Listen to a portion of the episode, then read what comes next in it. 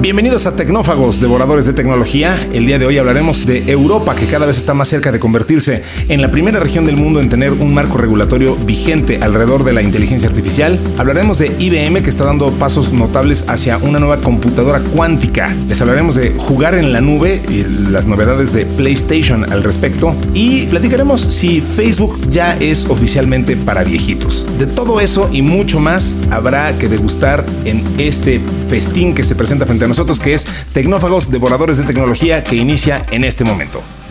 Kio presenta el podcast de Tecnófagos, una mesa de alta especialidad servida para ti en tres tiempos. Acompaña a Ricardo Massa y Bernardo González, dos especialistas en masticar información tecnológica para ti. Prepárate para devorar junto a los tecnófagos todas las noticias de las innovaciones del momento. Bien, pues recuerden enviarnos sus temas de interés a tecnófagos.kio.tech que es la nueva dirección electrónica de este podcast que hacemos con mucho gusto y cariño. Dos personas que también pueden encontrar en Telegram. Solamente buscan ahí Tecnófagos y ahí se unen a ese grupo en donde están esas dos personas que menciono yo. Una de las cuales soy yo, Ricardo Maza, servidor y amigo. Y está también ahí, desde luego, mi querido amigo Bernardo González, quien eh, complementa este dúo de tecnófagos con su sabiduría y conocimientos. ¿Cómo estás, mi querido Bernie? Muy bien, Rick, muy contento de estar nuevamente aquí con nuestros amigos y listo para empezar a devorar estos platillos que suenan muy suculentos. Muy suculentos. Fíjate que eh, eh, justo no, no, no por este reciclar algo eh, deja de ser suculento. Y lo digo porque esto que tenemos aquí en principio, esta entrada, es algo, es un tema que ya hemos platicado, pero justo lo que le da sabor es dar la actualización de lo que ha estado pasando. La entrada de hoy. Una fresca selección con las noticias del momento. Y hablo de la ley de inteligencia artificial, esta legislación a la que le hemos estado dando puntual seguimiento, mi querido Bernie. Eh, ya habíamos hablado que el Parlamento Europeo eh, se, había opuesto la semana pasada a la, vigilancia biométrica en tiempo real eh, e impuso condiciones para los nuevos sistemas como ChatGPT al aprobar la ley de inteligencia artificial que fue negociada en Bruselas para impulsar su desarrollo, limitando a su vez los posibles riesgos. A ver, eh, insisto, ya, ya hemos platicado de esto. Eh, el Parlamento Europeo ha, expresado desde hace ya tiempo su interés por regular eh, la inteligencia artificial y, tratar de ponerle la mayor cantidad de, mm, candados, sobre todo a, las partes de, estas tecnologías que más preocupan, como el deepfake, manipulación de la información, de las noticias. Entonces, bueno, pues, ¿qué, cuál es la novedad? Que ahora con 499 votos a favor, 28 en contra y 90 93 perdón, abstenciones, la Eurocámara fija así su posición para pactar el texto definitivo de esta ley. Eh, su creación continuará ahora bajo la presidencia rotatoria que asume España eh, el primero de julio. Recordemos que esta es una, eh, una presidencia que se va, se va justamente rotando. ahora la asumirá el gobierno español. En pleno debate sobre la necesidad de regular los sistemas que son capaces de generar texto y material audiovisual, el Parlamento quiere que sus desarrolladores demuestren que han reducido los riesgos que pueda generar a la salud, los derechos humanos y al sistema democrático. Decía yo, pues justo les preocupan el tema de los deepfakes, la utilización de los sistemas de identificación biométrica en tiempo real en espacios públicos. Vaya, están poniéndole, insisto, una serie de candados a todo esto y, piden que, por ejemplo, que los famosos deepfakes pues se especifiquen así como tales, que, se sepa que, lo son. Eh, no sé qué tanto de eso en realidad cae un poco como en el terreno del wishful thinking, pero, pero vaya. El punto es que esta norma no se aplica o no se empezaría a aplicar hasta 2026 y Bruselas ha propuesto un pacto entre las grandes tecnológicas para etiquetar de forma inmediata todo el contenido falso generado con inteligencia artificial.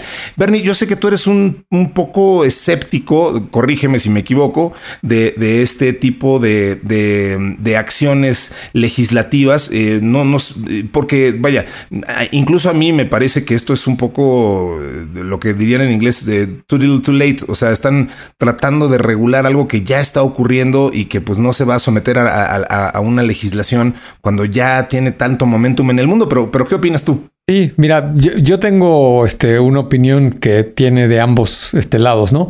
Eh, ¿Se tiene que regular? Sí. Eh, ¿Se va a regular? Absolutamente no. Veo difícil que haya un gobierno o una sociedad que deje que cada quien haga lo que quiera con la inteligencia artificial, lo veo muy poco factible, ¿no? Ahora, ¿qué tanto lo vas a regular o cómo lo vas a regular?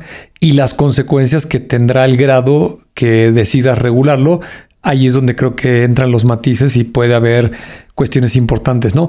déjame decirte algunos datos este, de, un poquito más a detalle de lo que acabas de comentar eh, para contextualizar eh, por qué pienso esto, ¿no?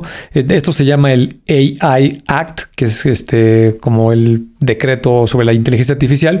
Se supone que está centrado en el humano, es human centric and trustworthy AI, o sea, quiere quieren centrarlo en, en los ciudadanos y que sea algo transparente, confiable y que le dé valor a la sociedad y a las personas con el uso de la inteligencia artificial. Hasta ahí todo está muy bien y suena padrísimo. Y en este primer borrador o documento que están definiendo, han clasificado a la tecnología de la inteligencia artificial en cuatro niveles de riesgo. ¿no? El primero es eh, aquellas herramientas o tecnologías que, se etiquetan con riesgo mínimo y son aquellas plataformas que serán de uso mínimo al representar una amenaza mínima o nula para la sociedad, tales como filtros de spam o cosas muy verticales de una industria que usen inteligencia artificial, pero que no tengan mayor repercusión hacia los ciudadanos. El segundo nivel es un riesgo limitado. Estos ya son servicios y aplicaciones que a través de su funcionamiento dejan en claro a los usuarios que están interactuando con un algoritmo de inteligencia artificial, ¿no? Y aquí lo que quiere la Unión Europea es obligar a los prestadores de estas herramientas y servicios a que de manera transparente especifiquen que están usando inteligencia artificial y cómo lo están utilizando o las repercusiones que esto tiene. ¿no? En el número 3 etiquetan un riesgo alto. Aquí son ya desarrollos o herramientas que tienen obligaciones legales mucho más estrictas en su funcionamiento porque requieren de una supervisión humana, ya que están usando datos eh, que se pueden comprometer o que, o que pueden llevar a la discriminación de ciertos tipos de personas o que, por ejemplo, se puedan otorgar o no créditos o, se puedan este, marginar a las personas. Eh, ponen otro ejemplo que creo que está sucediendo en muchas industrias que tiene que ver con la selección de personal, ¿no? Estos algoritmos en algunos casos son muy útiles para filtrar candidatos y por la redacción de este alto riesgo, pues pareciera que tal vez la Unión Europea se va a oponer a que se utilicen por un tema discriminatorio, ¿no? Sí. Entonces, este, este, me parece que ya empieza a entrar en un terreno escabroso. Y el cuarto nivel de riesgo que están poniendo es uno que lo catalogan como inaceptable, ¿no? Eh, son sistemas que sus aplicaciones eh, te van a llevar directamente a un tipo de discriminación, ¿no? Hablan de un score social como el que vimos en los, episodios de Black Mirror o el que se propuso en China, eh, o, la reputación de las personas, o incluso eh, algo que sí me llamó mucho la atención es esta nota que hicieron puntualmente con los biométricos, ¿no? Que dicen que no van a dejar utilizarlos de manera remota eh, por un tema de uso de datos. Y pues no, no sé a qué se refieran con acceso remoto, pero hoy en día, este, al menos abordas un avión de varias aerolíneas y, te, te, escanean la cara, ¿no? Este, yo, tengo, por ejemplo, el Global Entry para ingresar a Estados Unidos y en vez de pasar con un oficial de migración, eh, ahora una pantalla es un, dato, un es un biométrico que ya ni te piden ni las huellas, este, reconoce tu rostro este, y te dice, pásele, o sea, este, antes salía un papelito que se lo ibas a enseñar al oficial de migración, ahora ya ni eso, ¿eh? O sea, ya ni eso. Entonces, yo a eso me refiero un poco con lo de too little, too late, ¿no? O sea, como que suena a, medidas medio draconianas en un momento donde ya rebasamos eso, ¿no? Pero bueno, eh, sí, sí, sí, sí, justo por eso quería entender tu, perspectiva de esto, porque, y, me da gusto saber que, coincido, porque sí, sí, este, no, no, me, me parece de nuevo como querer regular algo que ya no se va a poder regular. Eh, eh, eh, me refiero, y, coincido contigo, por supuesto que el AI se tiene que regular, por supuesto que todo esto tiene que pasar por un proceso, pero justo este tipo de, acciones muy puntuales de lo que estamos hablando, como, como este, los datos biométricos a distancia y todo eso, pues eso ya ocurrió, eso ya es una discusión antigua, ¿no? o sea, ya eso ya pasó. Sí, no. Y, y el ejemplo de que se use para reclutar personas, digo, si, si es algo que tiene un beneficio marginal para las compañías, pues la Unión Europea lo podrá implementar y decir aquí no se vale que lo uses y pues esos sistemas no se venderán en Europa y, no creo que pase a mayores, ¿no? Pero si en otro ejemplo resultara que tiene un impacto positivo en la calidad del tipo de candidatos que estás reclutando con estas tecnologías, pues simplemente lo que va a hacer la Unión Europea es que le va a restar competitividad a las, a las empresas que operan en Europa, ¿no? ni siquiera a, los que hacen las tecnologías. Yo, yo tengo siempre un ejemplo, no sé si ya lo comenté aquí alguna vez, pero es, es, cuando la Unión Europea le dice a Apple, o le pones el estándar de conector a los teléfonos USB-C o no puedes vender tus teléfonos con el lighting que, que, que vienen convencionalmente. Bueno, eh, esa imposición este, la Unión Europea puede doblegar a Apple porque si Apple no la acepta, pues significa que no va a poder vender sus teléfonos en Europa y eso tiene un impacto económico muy importante para Apple, ¿no? Pero en el otro ejemplo, este, si Europa dice, oye, este, aquí no usen ChatGPT porque no se puede saber cómo es el algoritmo, pues me parece que se están metiendo en un terreno bastante escabroso donde tal vez le van a restar se están quitando competitividad porque la regulación no solo es para las empresas americanas, es, oye, este, en Europa se protege a los ciudadanos de esta manera, lo cual querría decir que ni siquiera una empresa europea podría desarrollar esa tecnología. Entonces, yo creo que hay un largo camino por andar. No es de extrañar que la, regulación siempre va detrás de la tecnología. Es imposible que la regulación se anticipe. tendrían que pues, ser ellos los creadores de la tecnología para, para poder estar a la par. Entonces siempre va a llegar después. Pero en este caso en particular, a mí sí me parece que es un tema complicado y le van a tener que encontrar el justo medio porque si no se van a quedar atrás. Así es, así que bueno, pues seguiremos, justo para no quedarnos atrás, seguiremos reportando sobre, sobre lo que pase con la legislación europea respecto a la inteligencia artificial, que vaya que se ha puesto interesante y candente el, eh, como tópico. Eh, no, no esperábamos que brincara por ahí la, la, liebre, pero bueno, nunca sabes por dónde va a pasar y pues, pues insisto, se, se ha puesto como un tópico bastante, bastante interesante. El plato fuerte, cocinado a fuego lento durante la semana. Bernie, mencionaste hace unos minutos a Black Mirror y eh, los que ya hayan visto la nueva y decepcionante temporada, eso es a título muy personal mío. a ti no te gustó, ya me quedó este, clarísimo. Eh, de, Black Mirror, no, me gustó porque se salió de lo que era típicamente Black Mirror. Pero un episodio que, en el que sí mantuvieron la estructura de Black Mirror es en el que sale Salma Hayek. Em, ya lo platicamos aquí un poquito el, episodio pasado y hacen alusión el que se llama Joan is Em, y hacen alusión a la computación cuántica em, y eh, a, las capacidades que, potencialmente tendría o daría la, computación cuántica cuando se termine de, realizar como, como, la promesa que hoy es. Hay una nueva investigación de parte de IBM que afirma un avance significativo con los circuitos cuánticos más precisos hasta el momento. Hay que recordar eh, que la computación cuántica, pues digo, es, de nuevo esta gran promesa de, avanzar en varias, escalas de magnitud, digamos, la, capacidad de procesamiento de cómputo de, lo que hoy llamamos la computación tradicional, por la forma en la que se genera, por, el mismo fundamento en el que está sustentada, justo en el, en el quantum y, no en, en unos y ceros como estamos acostumbrados, pero eh, hasta hoy no hemos logrado, por condiciones más bien nuestras, por, por falta de capacidad y de, poder regular las condiciones en las que se da la computación cuántica, no hemos podido hacer que sea eh, exactamente precisa.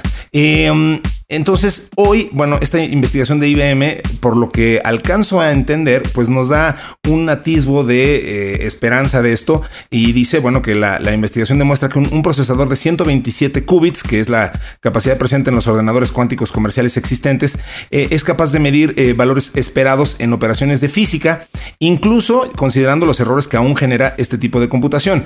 esta demostración no establece la supremacía cuántica, pero sí avanza hacia ella al probar una ventaja de la computación cuántica actual. Para entender esto, una supercomputadora actual como la Summit de IBM es capaz de procesar más de 200 mil millones de cálculos por segundo, pero una computadora cuántica podría ejecutar trillones gracias a uh, factor conocido como la superposición, que básicamente, y para no ponernos muy técnicos, es la capacidad, eh, la propiedad que permite a las partículas de estar en dos estados eh, eh, a la vez, a diferencia de, lo que hoy conocemos, insisto, en, una computadora tradicional que solamente puede expresarse en ceros y unos. Em, pero bueno, decía yo que el problema es que las superposiciones cuánticas se degradan hasta convertirse en estados clásicos o lo, llamado de coherencia por cualquier interacción con el entorno, la temperatura, el electromagnetismo, vibraciones. Bernie, tú, tú entiendes obviamente muchísimo más de esto que yo, pero lo que, de lo que estamos hablando aquí es básicamente que no hemos podido controlar los factores y los elementos lo suficiente como para poder estabilizar la, computación cuántica. ¿Eso, eso es, es una buena aseveración? Déjame empezar por apelar al profesor Richard Feynman, que dijo una frase súper célebre que estoy totalmente de acuerdo con él, que dice lo siguiente, el que diga que le entiende a la física cuántica quiere decir que no le entiende. Dicho lo anterior, este es un tema súper escabroso. Este yo lo leo tres, cuatro, cinco veces y al final eh, acabo reconociendo que no le entiendo. Eh, para empezar, este, ahorita entre todos los datos que dijiste, eh, tienen mayor potencia este enfoque eh, en vez de ser una computadora electrónica que maneja dos estados, el 0 y 1, eh, hay corriente eléctrica, no hay corriente eléctrica, es básicamente el principio más básico de la computación actual. Acá utiliza el mismo principio, pero con la característica sorprendente de que el 0 puede ser 0 y 1 a la vez y el 1 puede ser 1 y 0 a la vez, ¿no? O sea, puede tener esos dos estados al mismo tiempo. Y entonces por lo que entiendo, eso es lo que lleva al famoso qubit, que puede tener cuatro representaciones en vez de dos. Entonces, de entrada, el sistema binario con dos signos para representar, por ejemplo, todos los números, eh, es más limitado que un sistema cuántico con cuatro elementos para representar cualquier cantidad numérica, ¿no? Y de ahí te puedes ir a texto si lo que quieras. Entonces, de entrada, promete ser más potente. Eh, algunas cosas que, que, sí me quedaron claros y ya los había leído alguna vez, eh, estas computadoras pues son extremadamente experimentales, ¿no? Para empezar, y si ven el episodio este de Black Mirror, eh, verán como estas fotografías que han salido en internet, que es una cosa extrañísima que está como colgada del techo, dorada, con un montón de tubos, y, dicen que eso es la computadora, ¿no? O sea, acá no hay circuitos impresos y silicón, eh, nada de eso, ¿no? Y resulta que hay unas limitaciones, eh, la primera de ellas, muy importante, para que puedan eh, aislar eh, los átomos, los electrones eh, y puedan manejar estos qubits, tienen que estar por debajo del cero absoluto de temperatura. Eso en grados centígrados, que es lo que manejamos aquí en México, los grados Celsius, equivaldría a una temperatura de menos 273.15 grados Celsius. ¿no? Entonces, es la, escala de Kelvin famosa, ¿no? exacto. El, el, cero absoluto, donde en las las moléculas dejan de tener eh, movimiento. Ahora sí que les da tanto frío que se congelan por completo. Exactamente. Entonces, eh, para empezar, la temperatura pues es un, gran problema. Luego, eh, como son, estás hablando a nivel atómico, electrones y todas estas cuestiones, pues son sumamente sensibles a cualquier tipo de electromagnetismo. Entonces, la computadora pues tiene que estar totalmente aislada de este factor. Y por si fuera, y por si eso fuera poco, tampoco puede vibrar, ¿no? Entonces, imagínate a nivel subatómico hacer que algo no, no tenga vibraciones. Tenga este, esas condiciones, o sea, de, entrada lograr esas condiciones, este, que, son el tipo de cosas que nada más se logran en el colisionador de eh, hadrones y todo este tipo de cosas loquísimas de condiciones ultra extremas, pues ya, ya de entrada estamos hablando de algo que es bastante difícil de, de concebir, ¿no? Exactamente. Y entonces, pues la gente que está trabajando en estos laboratorios con estos equipos y tratando de desarrollar la tecnología, pues son las grandes tecnológicas, ¿no? IBM se dice que es la compañía que más le está invirtiendo y más avanzada está en este terreno. Google también aparece por ahí con una división que trabaja con computación cuántica. Y fíjate que una noticia que se publicó en 2019, a lo mejor alguien la recuerda por ahí, Google anunció que logró resolver una ecuación eh, matemática que ellos habían estimado que con una supercomputadora actual se iba a tardar 10.000 años en resolver esa ecuación. Y que ellos hicieron una prueba y se tardó, es más, hasta dieron la cantidad exacta, así 19 minutos con 43 segundos y no sé cuántas centésimas, lo resolvieron con una computadora cuántica, ¿no? Pero luego hubo ahí, obviamente, no, claro, no sé, allá voy. No sé los específicos, o sea, que alguien dijo, ay, así que chiste, no sé por qué, pero les decían que, que habían hecho trampa. Exacto, apareció un laboratorio de China que también están trabajando con computación cuántica y dijo que estaba mal planteado el problema, ¿no? Que ellos con la supercomputadora actual lo habían resuelto en cinco minutos. Entonces, como te podrás dar cuenta, esto es súper polémico, ¿no? Eh, yo en esta nota lo que entendí que publicó IBM es que estaban trabajando con ciento y tantos elementos eh, que tienen propiedades magnéticas, este, materia, y, y que tenían que hacer unos cálculos y que probaron que con esta tecnología se puede hacer de una mejor manera, ¿no? Entonces, yo sigo pensando que toda esta cuestión de la, de la computación cuántica es muy prometedora. Seguramente va, va, a llegar un momento en que madure y, va a revolucionar la industria de la tecnología como ha sucedido con otras eh, tecnologías, valga la redundancia, y, y, así será, ¿no? Pero en este momento estamos, yo creo que muy lejos, ¿no? Este no, nada más alejado de, este, y si nos compramos una computadora cuántica y hacemos unos programas y probamos, yo creo que para nada estamos ahí, ¿no? Estamos en el terreno de los laboratorios, de las grandes tecnológicas, los grandes presupuestos, y todavía por ser física cuántica y lo que dije al principio, este, pues le, resta que, le entendamos y que pasen muchas cosas, ¿no? Y que podamos hacer un programa como Joanny Soffel. Exactamente. oye, pero hablando de industrias que se revolucionan y que todavía no tienen a su disposición computadoras cuánticas por todo esto que nos acabas de explicar, pero que con computación tradicional sí es que están haciendo grandes avances, y, lo digo muy en serio, es eh, la industria de los videojuegos. Sony está probando la transmisión en la nube de juegos de eh, PlayStation 5 para usuarios de eh, PS Plus Premium. Está muy eh, aliterativo su, nombre, pero em, a ver, ¿de qué estamos hablando? En esencia, pues justo, o sea, estábamos hablando de algo que tiene que ver con, capacidades de cómputo y hoy no se había podido, hasta hoy no se puede, em, jugar juegos de, PlayStation 5 pues simplemente por la capacidad y el tamaño este, de los juegos. No se había podido jugar juegos eh, en streaming, em, seguías necesitando una, una interfaz, digamos, em, una descarga, por decirlo así. Em, pero bueno, pues ahora PlayStation ya presentó la renovación de PlayStation Plus y una de sus principales novedades este, es la posibilidad de disfrutar juegos en streaming. Eh, no se podían jugar todavía los juegos de PlayStation 5, por, lo, por esto que explicamos. Ahora ya la compañía informa que ya se encuentra realizando pruebas de juegos de PlayStation 5 en streaming y eh, cuando esté disponible, pues los jugadores podrán disfrutar de títulos selectos sin la necesidad de descargarlos, logrando así ahorrar espacio de, almacenamiento. Y dice, eh, um, eh, un quote aquí, actualmente estamos probando el streaming de juegos de PlayStation 5 en la nube. Esto incluye títulos del catálogo de juegos de PlayStation Plus y demos de juegos, así como títulos digitales compatibles que poseen los jugadores. Como miembro premium, será más fácil acceder a tus juegos favoritos sin descargarlos en tu PS5. Comenta Sony. Aquí, Bernie, más que el, o sea, como gamer, eh, que lo soy, pero, pero lo que más me entusiasma, pues es justo de lo que estábamos hablando en la nota anterior. O sea, estos avances hacia este, las mayores capacidades de cómputo, el poder tener alojamiento cada vez más pesado, déjame decirlo así, en la nube y tener acceso a este tipo de archivos, eh, pues vaya, sin eh, pudiendo solventar los problemas de latencia y, que típicamente te enfrentas con, un, archivo de este tamaño, pues que sí ya lo puedas tener tan disponible que lo puedas, pues justo este, jugar en streaming, Sí, absolutamente. Y creo que es una tendencia de toda la industria en general, no, no solo la de los videojuegos. Este, lo mismo pasó con la música, lo mismo pasó con el video. Este, venimos de hace varias décadas donde tenías que comprar la media físicamente, ¿no? El medio, este, el disco acetato, el cassette, este, el CD, el DVD, etcétera, y, ahí lo reproducías tú localmente. Después, cuando empieza la digitalización, pues el primer modelo al que se migra es a la descarga, ¿no? Que creo que es donde la mayoría de las plataformas de consolas están ahí.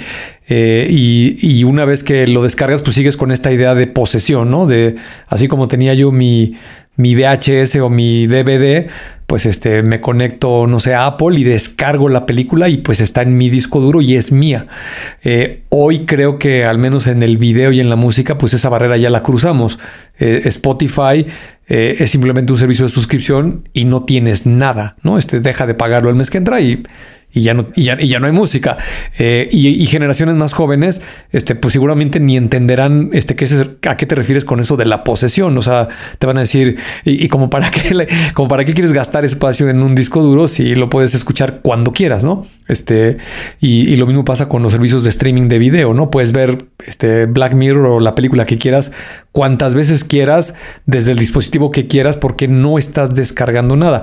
los videojuegos pues tienen una limitante porque es contenido un poco más pesado y también porque creo que hay una inercia todavía con las consolas, con los gamers todavía más duros, que pues tienen procesadores más potentes para jugar en tiempo real y, una serie de, de, cuestiones que tal vez a la tecnología le falta un poquito, pero a mí si me lo permites, creo que está claro que el futuro del entretenimiento en videojuegos pues es hacia la movilidad, ¿no? A plataformas que te conectes este, con un dispositivo que traigas tú eh, en, la, bolsa del pantalón, en el bolsillo, como un teléfono, un smartphone, o ahora con esto que ha lanzado Apple, a ver si retoma esta cuestión del metaverso, aunque a ellos no les gusta decir que es metaverso, pero pues seguramente una de las categorías más relevantes de esta computación espacial, como dice Apple, o el metaverso, sin lugar a dudas el entretenimiento y ahí están los juegos y tendrá que ser streaming, ¿no? No, no, no, no veo hacia adelante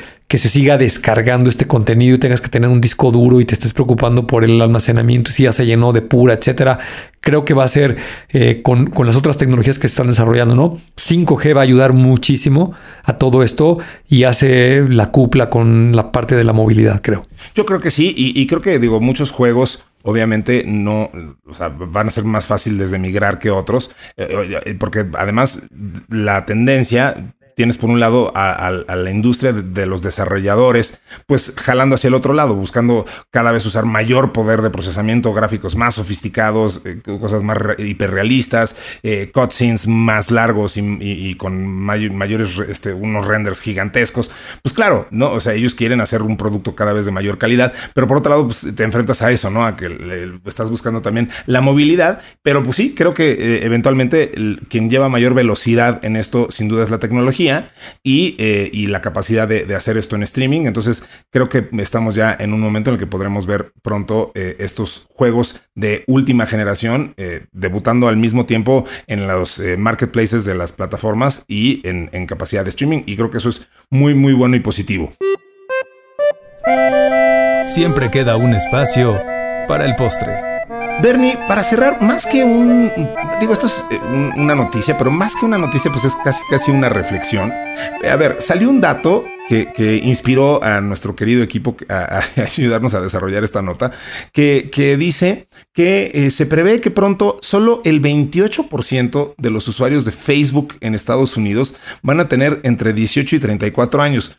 Eh, ¿Por qué es relevante esto? A ver, analicemos un segundo. O sea, e, e, ese demográfico 18 y 34, pues es el más deseable para los, los marqueteros, eh, para las marcas, por ser los que tienen mayor poder adquisitivo, los más este, que generan tendencia, etcétera, etcétera. Digo, además, es un gap amplísimo, ¿no? O sea, una persona de 18 y una de 34 no tienen mucho en común entre sí. Este es un, demográfico enorme em, que, abarca muchos, muchos brincos este, sociales y etcétera. Pero lo interesante de esto es, vaya, que eh, Facebook se está volviendo viejo, eh, ya cumplió 20 años de, edad y no está pudiendo eh, ser relevante en las nuevas generaciones como lo fue en, su inicio, como lo fue cuando desplazó despiadadamente a su competidor más cercano que era MySpace, algo que a mucha gente ya no les dice nada, eh, un, nombre que ya, ya insisto, ya, ya muchos ya ni siquiera es un recuerdo.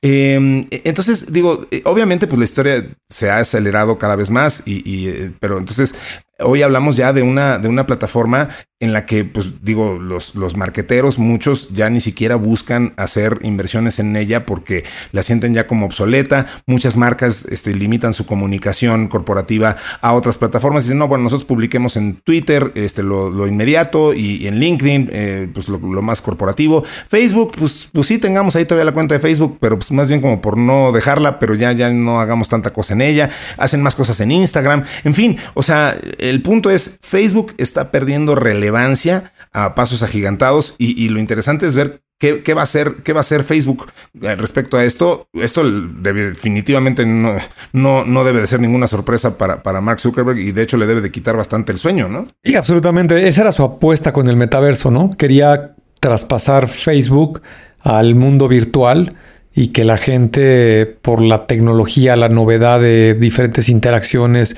y otras cosas que no se pueden hacer desde una pantalla plana, le dieran continuidad al proyecto de, comunidad de Facebook. Pero yo igual creo que está bastante desgastado, ¿no? Eh, por todo lo que ha pasado a lo largo de su historia.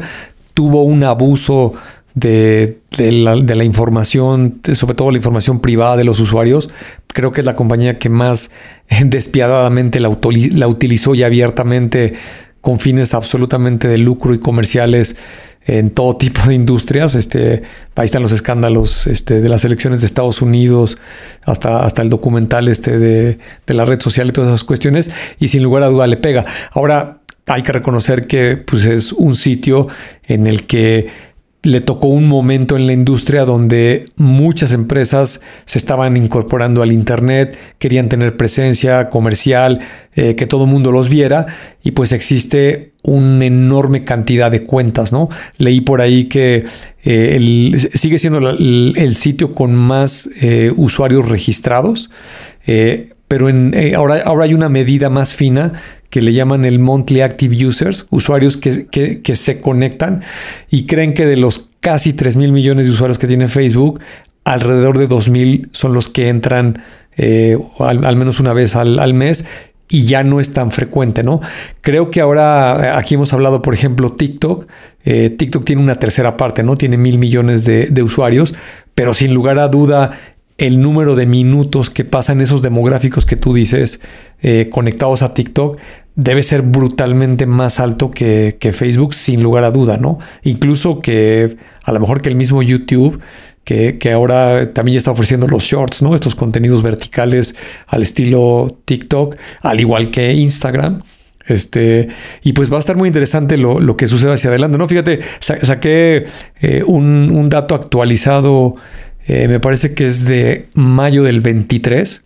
Eh, el top 10 de los sitios con más monthly active users, Facebook número 1, 3000, YouTube 2, 2200 millones de usuarios, número 3 WhatsApp con 2000 millones, al igual que Instagram, WeChat, que es este este tipo WhatsApp plataforma china que tiene este super app chino. este super app chino que tiene 1260 millones de, de, usuarios. Y otra vez este si, si pudiéramos medir cuántas veces se conecta un chino, cuánto tiempo está conectado y qué cosas está haciendo en WeChat versus lo que hace WhatsApp con más usuarios, igual y le anda dando un buen baile el WeChat al, WhatsApp, ¿no?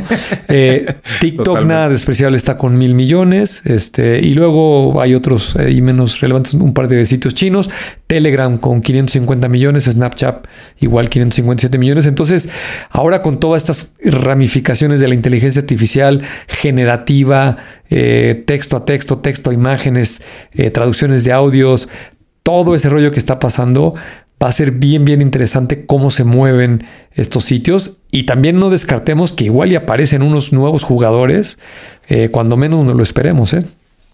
Por supuesto. Eh, hay una analogía que ya desde hace muchos años se veía venir este declive de Facebook eh, es más, la analogía es tan antigua que hace una analogía entre Facebook y los centros comerciales, que también ya perdieron toda relevancia en la vida cultural contemporánea, pero decían que Facebook era como un centro comercial eh, y que como en eh, hace muchos años, como en cualquier ciudad, eh, sobre todo en las ciudades norteamericanas, pues donde ponían un centro comercial, eh, al principio llegaban todos los chavos cool y, lo poblaban y ahí era donde pasaban el tiempo y, decían que en el momento en el que empieza a ir tu tía a ese lugar, eh, pues ya dejan de ir los chavos cool. Y así le había pasado a Facebook. En el momento en el que tu tía ya hizo su cuenta y empezó a mandar este, figuras de piolín eh, diciéndote un, buen día, eh, pues ya dejó de ser cool y los chavos empezaron a buscar otro tipo de recovecos y los encontraron en otras redes sociales. Y como dices, pues encontrarán siempre nuevos, este, nuevas formas de expresión. El tema va a ser que va a ser muy interesante ver qué hace Facebook con toda esa masa crítica, cómo la, puede seguir aprovechando y cómo busca seguir eh, recuperando eh, algo de esa, de esa relevancia perdida. Absolutamente, ahí está el reto justo en lo que acabas de decir. Muy bien, Bernie, pues se nos acabó el tiempo. Vamos a despedirnos recordándole una vez más a nuestros amigos que nos busquen, eh, bueno, que nos escriban en te tecnófagos.kio.tech o eh, eh, mejor aún que nos busquen en Telegram, ahí también aparecemos como Tecnófagos. Yo le agradezco muchísimo a Mario Terrés en la edición, a Dalí Santiago en la redacción y a Citlal Sin Vallarta en la producción. Y por supuesto te agradezco mucho a ti, Bernie, que hayas estado una vez más conmigo degustando estas noticias que hemos devorado con toda precisión. Nada que agradecer, me divierto mucho hablando de este tema que tanto me gusta de la tecnología y nos escuchamos la siguiente semana. Así será, esto fue Tecnófagos Devoradores de Tecnología. Hasta pronto.